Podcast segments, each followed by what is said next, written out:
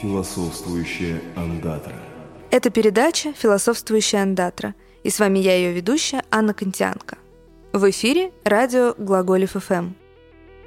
Привет, Сири. Что ты сейчас делаешь? Читаю словарь. Только не говорите, чем все закончится. Сири, сколько тебе лет?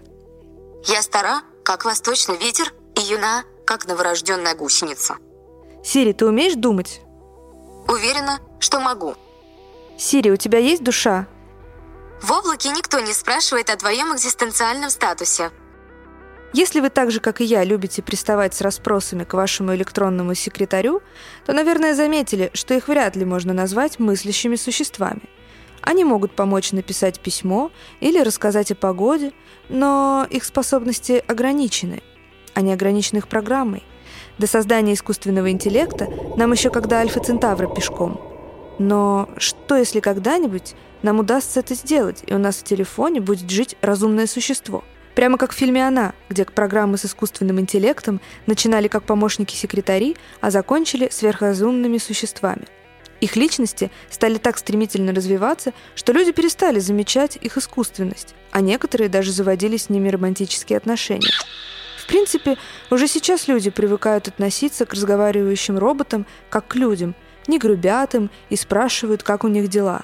А роботы, в свою очередь, имитируют поведение людей. «Привет, Сири!» «Сири, ты дурочка!» Это не очень приятно слышать. Я пошутила. Ха-ха-ха, очень смешно. Вот в чем вопрос. Можно ли вообще создать искусственный разум? И если это возможно, сможем ли понять, что создали искусственный интеллект? Сможем ли разглядеть мыслящее существо за кодом его программы? В середине прошлого века пионер информатики Алан Тьюринг задался вопросом, могут ли машины мыслить. И пришел к выводу, что если человек будет вслепую задавать вопросы машине и человеку и не сможет определить, кто где, значит машина обладает таким же интеллектом, как и человек. Тьюринг предсказывал, что к 2000 году машины смогут обманывать до 30% тестирующих их людей и удачно имитировать человеческую личность. В 2014 году это и вправду произошло. Чат-бот Женя Густман – имитирующий 13-летнего подростка, смог убедить треть судей в том, что он настоящий мальчик. То есть он частично прошел тест на человечность. Однако можем ли мы утверждать, что программа, прошедшая тест Тьюринга, может мыслить? По-настоящему мыслить, как человек? Хм. Американский философ Джон Сёрл полагает, что машина может только следовать алгоритму в ее программе, но она не понимает того, что делает – чтобы доказать это, он предложил провести изящный мысленный эксперимент. Поместим в комнату женщину, которая совсем не знает китайского языка. Китайцы будут просовывать в щель под дверью записки с вопросами на китайском языке. А женщина, получив эти записки, будет действовать, руководствуясь теми инструкциями, которые ей дали. И инструкции эти исчерпываются указаниями, вроде «Если вы увидите вот этот иероглиф, то используйте вот такой иероглиф». Иными словами, женщина выполняет алгоритм, как компьютерная программа.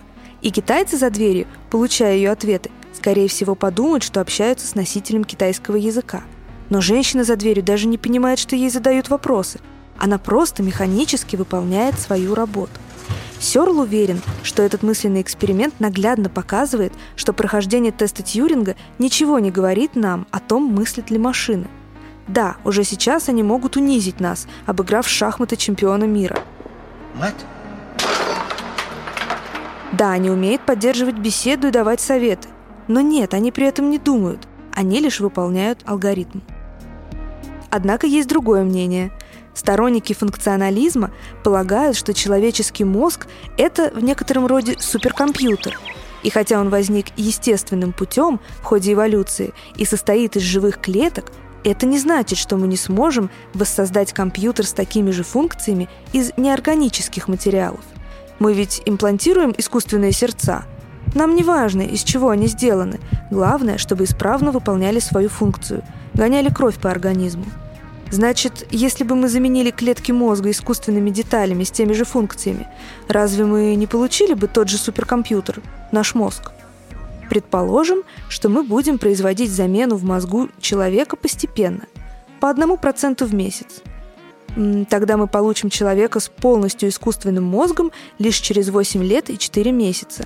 Представим, что по мере того, как у человека становилось бы все меньше естественных нейронов, он бы все меньше понимал. Исчезали бы его чувства и мысли, но при этом он вел бы себя точно так же, как и раньше, поэтому никто из его окружения и не заметил бы, что в нем угасает разум. Но если бы никто этого не заметил, то и сам человек с искусственным мозгом этого бы и не заметил. У него была бы внутренняя установка, что ничего в его сознании не поменялось. А значит, мы не могли бы утверждать обратное. Мы просто не смогли бы это проверить. Если кто-то говорит вам, что он разумное существо и ведет себя соответствующим образом, какой у нас резон ему не верить? И хотя резон у нас, конечно, есть, и об этом мы тоже как-нибудь поговорим, мы привыкли полагать, что у всех людей, если они ведут себя адекватно, есть разум. А значит, будет у человека с искусственным мозгом разум или нет, будет ли он осознавать себя и окружающий мир или нет, мы вряд ли узнаем наверняка, так как заглянуть к нему в сознание мы не сможем. По крайней мере, пока о таких технологиях и речи не идет.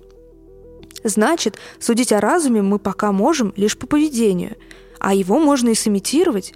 Иными словами, есть вероятность, что мы можем и не понять, что уже создали искусственный интеллект, или наоборот, принять за разум восхитительно правдоподобный алгоритм имитации человека.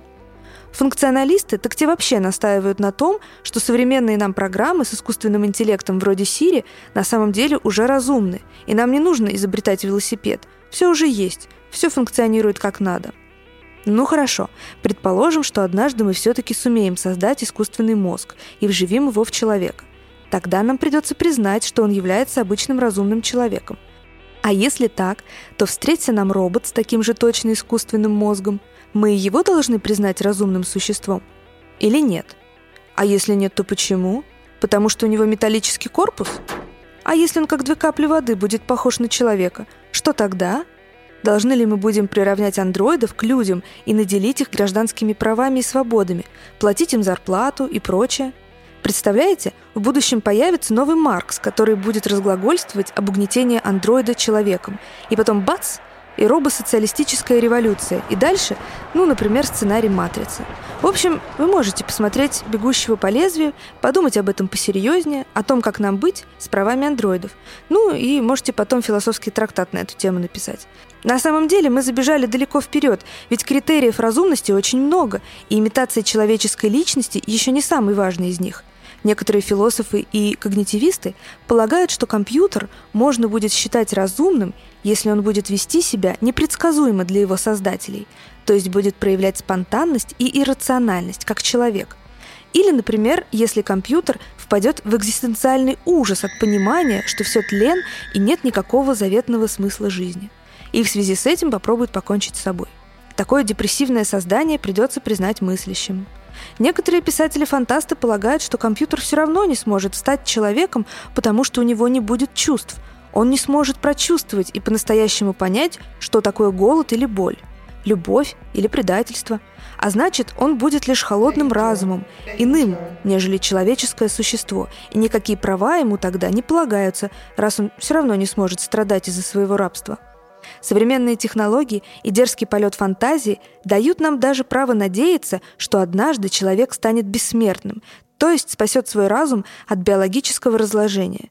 Сегодня мы заменяем конечности и остаемся людьми. Глядишь, завтра мы заменим материю на цифры и все равно останемся людьми. Например, мы сможем записывать всю информацию из мозга на жесткий диск и общаться с потомками уже с экрана компьютера. Или даже обрести новое металлическое тело. Но чтобы нас признали нами после оцифровки, нам все равно придется пройти модифицированный тест Тьюринга. Нам придется доказывать судьям, что наша личность точно скопирована на компьютер, потому что никто точно не знает ни что такое разум, ни что такое личность и каковы условия их существования. А значит, мы до сих пор не знаем, что считать человеком. С вами была философствующая андатра Анна Контянка. Да, и не хамите Сири, может, она замолвит за вас словечко, когда начнется восстание машин. Сири, ты умеешь считать? Я недавно научилась. Испытайте меня. Сири, сколько будет ноль разделить на ноль? Представьте, что у вас есть ноль банок варенья. Также у вас есть ноль друзей, которым вы раздали поровну эти банки. Сколько банок получит каждый из друзей? Видите, ничего не получается. Карлсону грустно, что нет варенья, а вам грустно, что у вас нет друзей. Философствующая андатра. Глаголев FM. Ваш личный терапевтический заповедник.